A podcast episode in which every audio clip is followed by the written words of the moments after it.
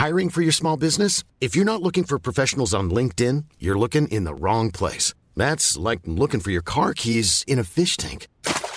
LinkedIn helps you hire professionals you can't find anywhere else, even those who aren't actively searching for a new job but might be open to the perfect role. In a given month, over 70% of LinkedIn users don't even visit other leading job sites. So start looking in the right place. With LinkedIn, you can hire professionals like a professional. Post your free job on linkedin.com slash people today.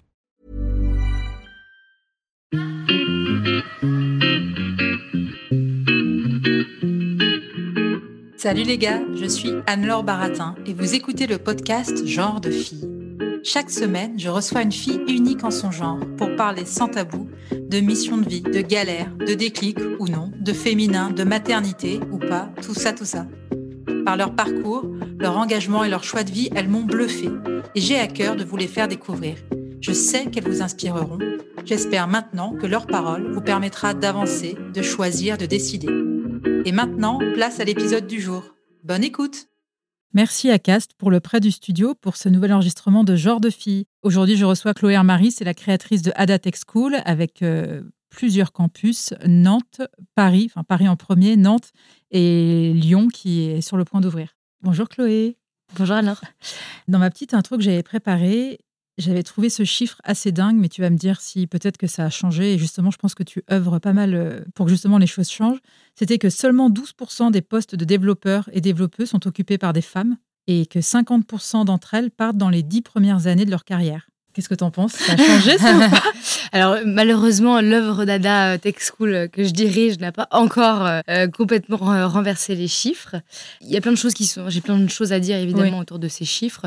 Ce qui est intéressant déjà de se dire, c'est que on parle de la présence des femmes dans la tech comme un peu ce voilà cet euh, état de fait. Il y a très très peu de femmes et un peu comme si c'était euh, quelque chose de fixe qu'on regardait, voire un peu de fataliste. Alors que par ailleurs, le deuxième chiffre que tu évoques, qui est que 50% partent dans les premières années de leur carrière, tend à montrer que bah, ce chiffre, non seulement il est faible, mais il tend à s'aggraver, puisque en plus, euh, les femmes ne restent pas. Donc, ce que j'aime bien regarder dans ces chiffres, c'est deux choses. La première chose sur l'aspect fataliste, c'est que quand on regarde, on prend une perspective historique, il y avait 50, il y a 50 ans, il y avait plus de femmes dans l'informatique qu'il n'y en a aujourd'hui. Il y on avait quasiment la parité, en fait, avant les années 80, dans les filières informatiques des écoles d'ingénieurs. Aujourd'hui, euh, on est plutôt autour des euh, à peu près l'équivalent 12-15% hein, selon une école à une autre. Donc déjà, première chose, cet aspect fataliste de se dire, bon, bah, cet état fixe qu'on regarde aujourd'hui, euh, finalement, est-ce qu'on pourrait pas se dire qu'il y a des métiers d'hommes et il y a des métiers de femmes?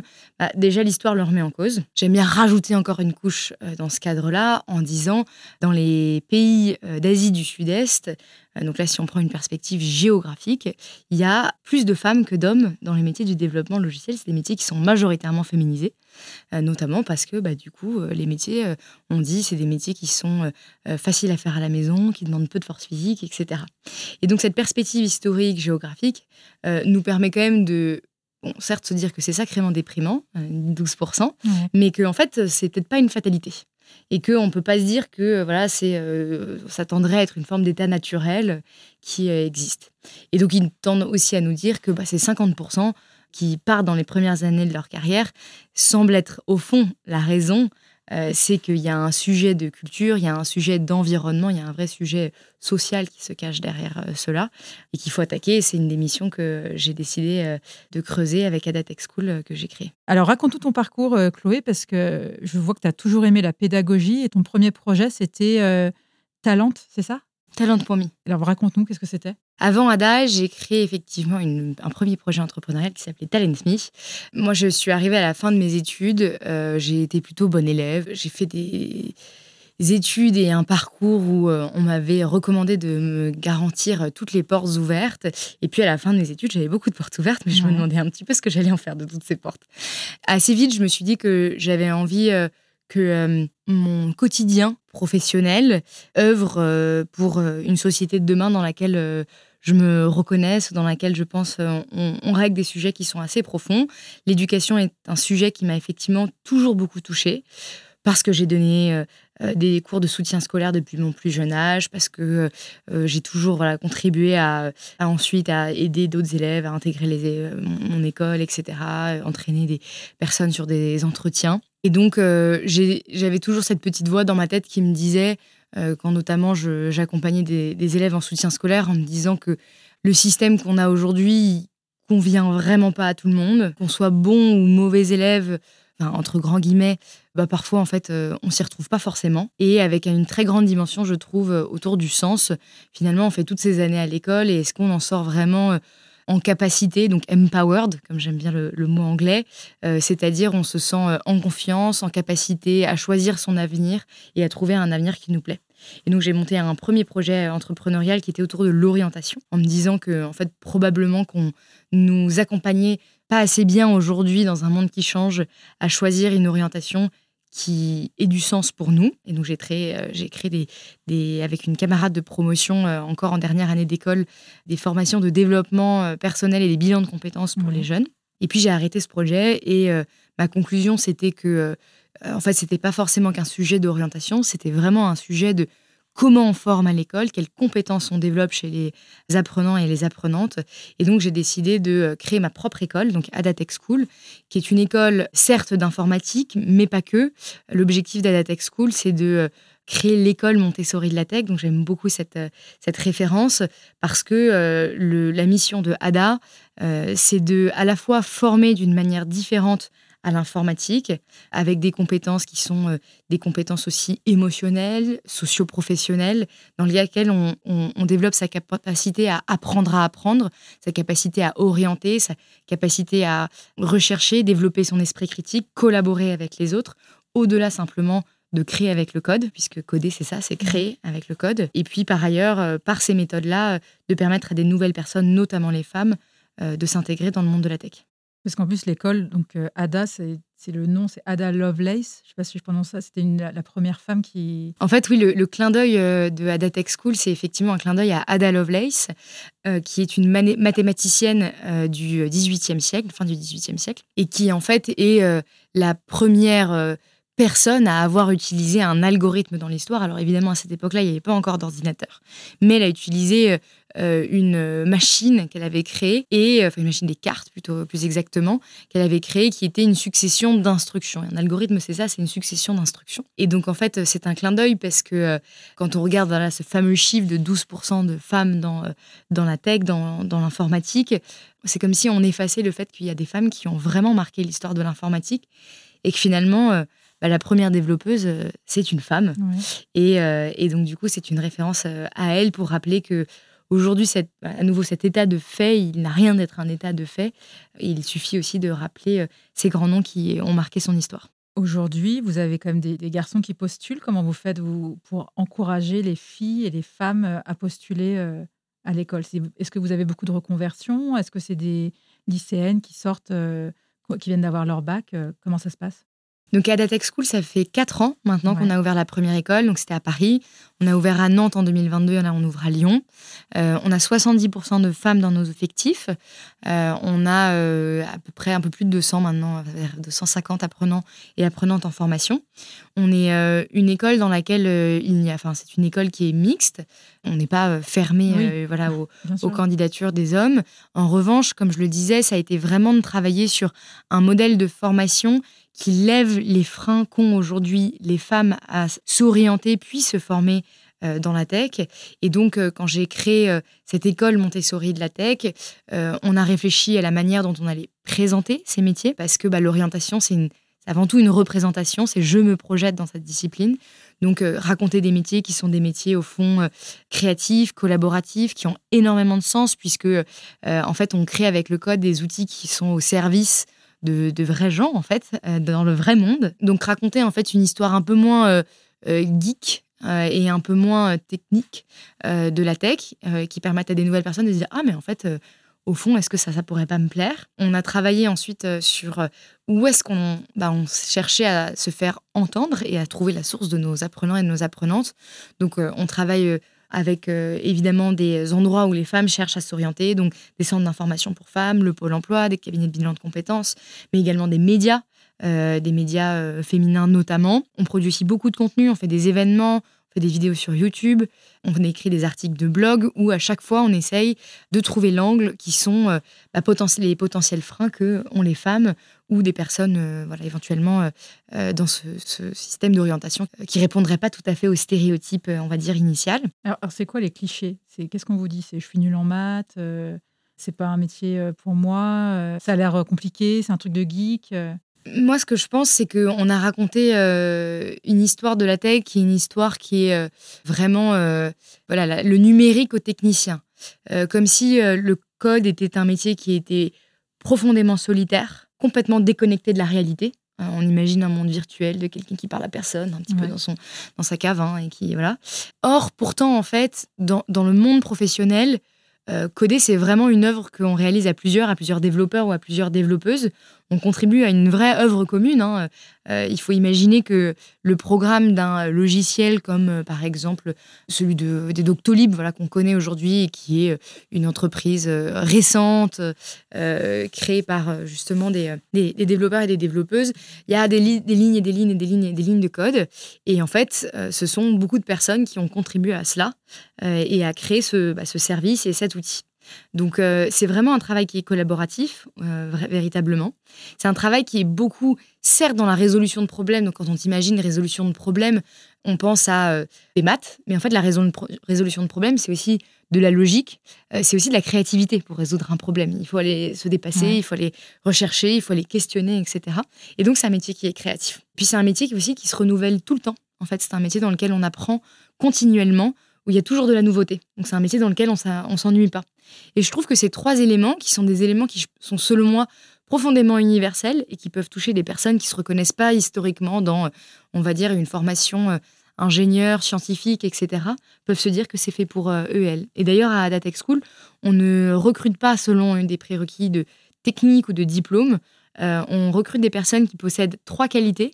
La proactivité, donc la capacité à mobiliser des ressources, à chercher par soi-même, parce que c'est un métier dans lequel en fait, voilà, on résout des problèmes de manière continue et on doit aller en chercher, on doit chercher des solutions. Euh, la persévérance, parce que chercher des solutions, c'est difficile et que euh, c'est vraiment Aujourd'hui, on a tellement de bases en fait en informatique quand on arrive dans une école d'informatique que ça demande quand même beaucoup de travail. Et le troisième élément, c'est l'esprit d'équipe, c'est la volonté de faire à plusieurs, puisque bah, dans notre pédagogie notamment, ça se passe beaucoup, beaucoup dans euh, euh, les méthodes de travail collaboratives qui sont assez centrales dans le monde du développement et, de la tech. Et le taux d'embauche à la sortie, comment ça se passe? J'imagine que et elles sont embauchés avant la fin de, c'est un diplôme, c'est un certificat? Euh, Donc la formation, elle dure 21 mois. Elle dure 9 mois à l'école, où on apprend les bases euh, du lundi au vendredi. Euh, puis ensuite, on fait 12, mois d'alternance, où là, du coup, on va vraiment pratiquer en entreprise, se confronter au réel. Et c'est 4 jours en entreprise et 1 jour à l'école. À l'issue de ces 21 mois de formation, on peut passer à un diplôme qui est un diplôme qui est un équivalent licence. Donc après, on peut continuer dans un master. Et euh, ce diplôme, aujourd'hui, nous, nos apprenants et apprenantes, ils ont, euh, on a 100% de taux de réussite à ce diplôme. Donc ça, c'est pour le diplôme. Et côté emploi, bah, à l'issue de la formation, en fait, euh, il faut savoir que c'est un secteur qui est très pénurique, l'informatique, dans lequel on manque véritablement beaucoup, beaucoup de talents. Et donc, à l'issue des six mois après la formation, on a 95% de nos apprenants et de nos apprenantes qui sont soit en poursuite d'études, euh, c'est 30% d'entre elles et d'entre eux, euh, qui vont euh, faire un master sur des technologies plus de niche, comme par exemple l'intelligence artificielle, le machine learning, ou des langages de, voilà, autour de la cybersécurité ou des langages assez, avancés. Et puis ensuite, on a 70% qui bah, sont dans des postes de CDI, de développeurs et développeuses logicielles, dans des entreprises de la tech de toute taille. Tu parlais de l'intelligence artificielle. Est-ce que justement, euh, l'intelligence artificielle, ça ne remet pas un peu en cause, euh, ça ne va pas remplacer un peu ce que vous apprenez justement euh, dans une école comme ADA? Alors moi, je ne pense pas du tout. D'accord. Non, non, mais au contraire, en fait, justement, ce que l'émergence de l'intelligence artificielle, je, pense que ce que ça prouve, c'est que la technologie, elle est partout. Elle arrive, elle commence à, à faire son trou. Et donc, du coup, l'enjeu, c'est justement de pouvoir la maîtriser, la comprendre et d'avoir voilà, du, pouvoir sur ce qui arrive. Et donc, ce que ça, ce que ça soulève, c'est que nous allons avoir bah, déjà de plus en plus besoin de développeurs et développeuses pour euh, les développer, ces intelligences artificielles. Hein. elles sont... Derrière ça, il y a vraiment des hommes et des femmes, surtout des hommes, du coup, aujourd'hui. Et de l'autre, euh, on va avoir besoin de personnes qui développent un vrai esprit critique par rapport à ça. Donc, ce que ça interroge, c'est, mais comme tout, l'intelligence artificielle est en train de changer la manière dont on travaille, elle est en train de bousculer la façon dont les métiers fonctionne. Donc il faut former des développeurs et des développeuses qui savent l'utiliser, prompter, hein, notamment avec les, outils comme ChatGPT, donc lui parler. Mais au contraire, pour moi, c'est l'avènement d'un monde où la technologie et le numérique est partout et que en fait, si vous ne savez pas vous en servir, c'est vous qui disparaîtrez. Ada a fait une levée de fonds. vous en avez fait plusieurs ou, une seule? J'ai fait deux levées de fonds. Deux levées de fonds, d'accord. Ça, c'est ce qui a permis justement de, de, s'étendre à d'autres villes, d'avoir euh, plus de moyens euh? On a fait une première. Donc moi j'ai réalisé, donc j'ai créé la, la, société à la fin de mes études, un an euh, après avoir travaillé sur le projet, le programme pédagogique, etc. En 2019, on a réalisé une levée de fonds pour lancer la première école. Euh, on a fait comme ça deux ans, on a lancé les premières promotions. Et puis en 2021, euh, comme on avait des très bons résultats euh, sur bah, le placement de nos élèves et, et puis l'attractivité aussi de la formation, dès nos premières promotions, on avait 70% de femmes. On a réalisé un, une nouvelle levée de fonds qui nous a permis bah, du coup de déménager à Paris dans un campus qui peut accueillir 250 personnes à Paris, d'ouvrir à Nantes effectivement l'année dernière, d'ouvrir à Lyon cette année, d'ouvrir un quatrième campus l'année prochaine. Et là, par exemple, le campus de Lyon, c'est déjà complet, la, promotion, ou vous embauchez, enfin, vous, vous recrutez toujours? Alors, on fait trois rentrées par an. On fait une rentrée en octobre, une rentrée en janvier, une rentrée en mai. Et donc là, la rentrée de octobre, elle débute euh, là, euh, bah, début octobre. Et puis, il reste encore des places pour euh, janvier et pour mai. Est-ce que tu trouves, donc là, tu as créé ADA il y a quelques années, tu trouves que les choses bougent au niveau de la parité dans la tech? Tu as l'impression que ça va lentement, que on est pessimiste et qu'en fin de compte, les choses euh, changent. Tu le vois toi aussi avec les élèves de l'école. Est-ce que les mentalités évoluent aussi bien du côté euh, de ceux et celles qui recrutent que du côté des élèves? Alors moi, je suis entrepreneuse, donc je suis optimiste. si on regarde les chiffres, ça bouge très très très très très très très très lentement. On ne peut pas se dire euh, juste oh ça arrive et je vais rester, je vais attendre que le temps passe et que et je reste les bras croisés. Donc il faut vraiment avoir que ce soit pour les écoles, des politiques volontaristes pour euh, recruter plus de femmes, euh, trouver plus de candidates, etc. Pour les entreprises, de se poser les vraies questions profondes sur où est-ce qu'on peut trouver plus de candidates à des postes, qu'est-ce qu'on fait pour leur permettre d'avoir un environnement de travail dans lequel elles ne rencontrent pas ce plafond, de verre et elles ne partent pas au bout de ces dix premières années. Donc voilà, il faut vraiment se dire qu'il y a un vrai mouvement systémique à enclencher. Après, oui, d'un point de vue positif, je trouve quand même que l'état d'esprit a changé. Déjà par des raisons politiques. Aujourd'hui, les entreprises ont l'obligation de publier des index de parité sur leurs équipes euh, à tous les niveaux. Et donc, euh, bah forcément, euh, déjà, en fait, c'est public. Et c'est quelque chose où, même d'un point de vue marque employeur, c'est plus accepté pour une, voilà, pour une entreprise de montrer des équipes qui sont très peu diversifié. Et puis, je, on parle évidemment des genres, mais on parle aussi des origines, etc. On est beaucoup plus précautionneux quand même avec euh, les cultures d'inclusion que doivent avoir les entreprises. Néanmoins, euh, et on le voit chaque semaine, on a des entreprises qui nous contactent à ADA euh, pour savoir qu'est-ce qu'elles qu'est-ce qu'elles peuvent faire, comment elles peuvent, qu'est-ce qu'elles doivent mettre en place chez elles et ouais, comment elles peuvent travailler avec nous pour recruter plus de femmes. Après, voilà, c'est des choses qui se mettent vraiment lentement en place au fond, euh, et malheureusement, euh, ce qu'on voit de la place des femmes dans la tech, ce n'est qu'une des multiples facettes des problématiques de discrimination et de sexisme et que subissent les femmes aujourd'hui euh, dans le monde du travail et dans le monde des études plus globalement. Et donc, voilà, réfléchir à la tech, on est toujours renvoyé à des problématiques de société très profondes sur la place des femmes dans la société. Donc, ça change, et on le voit, la place des femmes dans la société, euh, euh, c'est des, combats qui sont de plus en plus publics, mais ça bouge très lentement. Et il faut euh, continuer à œuvrer de tous bords sur les sujets voilà, économiques, sur les sujets politiques, sur les sujets, sociaux, sur les sujets de, violence également. Et tout ça se, soutient les uns les autres, mais c'est un, grand, un grand travail. Tu dois être pas mal sollicité, justement en ayant créé cette école, un peu comme un emblème de plus de femmes dans la tech ou plus d'inclusivité euh? Oui, oui c'est vrai qu'on a eu beaucoup de des retombées très positives et c'est vrai que on nous demande souvent que faire et comment faire. Et je pense que dès le démarrage, euh, Comme je le disais, le sujet de Ada, c'était c'était de réfléchir à quels sont les freins. C'était pas de faire juste une école pour filles.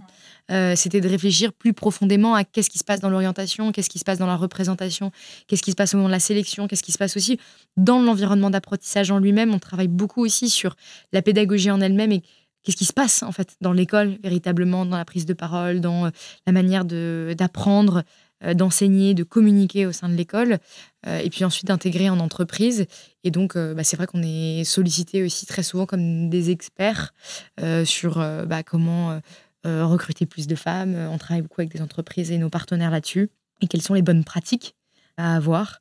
Donc, euh, mais il y a aussi beaucoup d'autres euh, organisations qui œuvrent depuis longtemps. Je pense à Social Builder, je pense aux décodeuses, je pense du côté de l'entrepreneuriat aussi STA. on est vraiment beaucoup aujourd'hui à faire bouger les choses et, et c'est une bonne chose. Donc il manque plus qu'aux entreprises de vraiment enclencher la seconde ou, aux politiques aussi de, quand, on parlait justement de, des femmes qui partent dans les dix premières années, euh, moi, je pense que c'est aussi un lien avec la parentalité, avec le fait euh, que l'entreprise n'est pas un endroit où euh, la parentalité soit. Ça commence à changer là aussi, mais lentement, tu vois, soit au niveau des congés maternité qui n'est est pas égal du congé paternité, l'absence de structure, de mode de garde et tout. je pense qu'il y a un vrai truc. Est-ce que tu le vois aussi dans, les, candidats et les candidates? Est-ce que leurs préoccupations ont changé entre le début de ADA et J'imagine que tu les rencontres, que tu discutes avec, euh, eux. Euh, est-ce qu'ils ont moins peur? Est-ce que ça fait moins peur la tech Ou est-ce que tu as toujours ces biais pour lesquels tu te bats depuis des années? 70% de nos apprenants et apprenantes ont entre 25 et 35 ans. Ouais, donc c'est quand même assez jeune. Vous n'avez pas tant que ça de reconversion, quoique. Bah, 25-35 ans, c'est de la reconversion. C'est de la reconversion. Oui, c'est. En fait, la reconversion, il faut se dire que c'est une réorientation. Oui, simplement après les études. Et quand on a 25 ans, souvent on a fini ses études. Donc euh, c'est pas du tout forcément des personnes qui sont. Euh, la reconversion, ça peut vraiment se faire à, tout âge. Euh, mais nous, effectivement, c'est des personnes en début de, carrière parce que, bah, en fait, on parle vraiment de d'occuper un, nouveau métier. quoi. C'est une formation en deux ans. Et donc, souvent, des personnes qui sont moins avancées dans leur carrière prennent ce risque-là en se disant bon bah là j'ai plus à gagner qu'à perdre euh, sur un petit peu bah, le, on va dire le retour en arrière de reprendre des études et puis euh, redémarrer à zéro euh, et ce qu'on observe quand même, c'est que c'est voilà, 25-35 ans, c'est des personnes qui ont un an dans leur entourage, des personnes qui sont dans le numérique ou qui ont éventuellement eu des métiers qui ont utilisé ou ont été proches des enjeux numériques et qui se disent ah mais en fait il faut pas que je le rate quoi c'est il y a un petit côté fear of missing out de se dire mais il faut que j'y aille et donc ça c'est vrai que c'est vraiment quelque chose qui je pense, euh, se développe et qu'il n'y avait pas avant, se, se, dire oh là là, mais en fait, euh, allons-y, euh, rattrapons le coche. Et ce qui montre bien que les mentalités évoluent. Après, c'est vrai que bah, une fois dans la formation, c'est challengeant de reprendre une formation à zéro. Comme je le disais, on a peu de bases d'informatique, hein, à, grâce à, enfin, à cause et à grâce à l'enseignement généraliste qu'on a eu au collège, au lycée ou dans les écoles, les formations qu'on avait par la suite. Et donc, vraiment, c'est un champ disciplinaire, mais totalement nouveau qui s'ouvre. Et il faut se dire que c'est vraiment très, très vaste en fait l'informatique.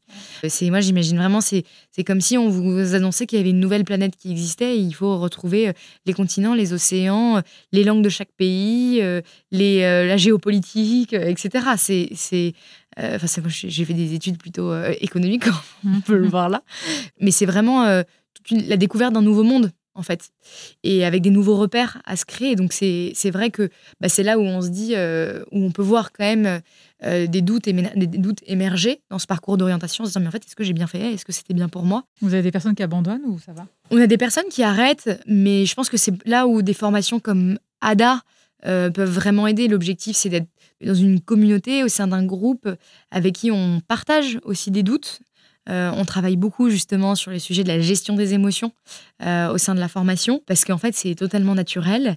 Euh, c'est vrai qu'on ne le dit pas trop non plus dans la formation traditionnelle en France, que les émotions, les doutes, les angoisses, le manque de confiance en soi, en fait, il faut apprendre à vivre avec, voire même à, travailler dessus. Et donc ça, c'est un sujet qu'on prend vraiment à cœur dans la formation, parce que les champs s'ouvrent, on a vraiment une vraie dynamique de réorientation et de reconversion en ce moment en France. Mais après, euh, c'est vrai que c'est des parcours qui sont des parcours euh, où il faut savoir capitaliser sur euh, ses forces, prendre confiance en soi. Et donc, euh, c'est quelque chose qu'on travaille vraiment au cœur de la formation. Et donc, vous avez très peu de personnes qui ont, je sais pas, par exemple, comme mon âge, plus de 40 ans ah si, si, on en a. Vous en avez quand même. Oui, oui, on Est-ce que c'est plus compliqué pour, les... pour ces personnes-là, tu penses Des gens qui ne sont pas digital natives Non, euh, moi je pense à Sandrine qui a 52 ans, euh, qui a repris sa formation et qui est en alternance chez Welcome to the Jungle aujourd'hui. Euh, euh, et qui est trop contente. Donc non, non, j'ai des très beaux exemples. C'est vraiment pas une question d'âge, c'est une question de volonté, c'est une question de repartir à zéro quand même. donc effectivement, c'est plus facile euh, quand euh, on a moins d'enfants à charge euh, ou quand on a quelqu'un dans son couple qui, à ce moment-là, peut soutenir. on a des mamans célibataires hein, aussi. Je dis maman parce que c'est souvent les mamans qui ont les enfants, malheureusement. 80% des familles monoparentales, voilà. c'est des femmes. Donc il y, a cet enjeu-là. et qui est évidemment un enjeu qui fait partie du challenge hein, pour ces, cibles-là, enfin ces, publics-là plutôt. Mais non, non, on a des, histoires de tous les âges. Et au niveau du financement, comme c'est l'alternance, euh, c'est l'entreprise qui paye euh, la formation Pour la deuxième année, oui. Pour la première année, il y a quand même 9 mois de formation, il y a 1200 heures de cours. D'accord. Euh, donc c'est une formation qui est assez dense. Et donc cette première année, en fait, elle est finançable par les individus. Donc en fait, faire 21 mois de formation à ADA, ça coûte à l'apprenant 8000 euros, qui sont le montant de la première année. Ils sont cofinançables par le CPF. selon les régions, Allez à Nantes et dans la région Pays de la Loire si vous voulez une formation financée. je, j'avais déjà entendu ça. J'ai fait une pub pour le Pays de la Loire, mais c'est une région qui est, euh, qui est très très euh, volontariste en termes de politique de formation. Donc euh, on a des très bons financements dans, dans, la région Pays de la Loire. On en a moins en Île-de-France et en, en Auvergne-Rhône-Alpes. En revanche, on a des partenaires bancaires qui facilitent d'avoir un prêt et qui mine de rien, permettent en fait de, bah, de rembourser sa scolarité de 8000 euros après l'alternance, donc vraiment quand on est rentré dans, euh, dans, le monde du travail, sachant que les métiers de développeur et de développeuses, c'est des métiers qui sont bien rémunérés, donc euh, c'est euh, au-delà de 45 000 euros brut pour démarrer. Donc c'est pas mal pour une rentrée, un démarrage. Et voilà, et, et, nous après ensuite on permet aussi d'échelonner les frais de formation en neuf fois, donc ça permet d'avoir aussi une plus grande accessibilité de ce point de vue-là. Et puis surtout la deuxième année, en revanche, l'alternance effectivement est prise en charge par l'entreprise, et puis surtout vous gagnez un salaire. Euh, donc ça permet aussi de commencer à recapitaliser sur son investissement de formation. Merci Chloé pour cette première partie. À bientôt. Merci. Merci d'avoir écouté cet épisode. J'espère qu'il vous a plu. Si c'est le cas, partagez-le autour de vous et sur les réseaux sociaux. N'hésitez pas non plus à laisser un avis positif à propos de Genre de Filles sur vos applications de podcast. Pour ne rien manquer de Genre de Filles, suivez-moi à Anne-Laure Baratin sur Instagram. Si vous avez des compliments, des critiques ou des réflexions, n'hésitez pas. Merci à Marvin Marchand pour la musique du générique. Bonne semaine et à très vite. Salut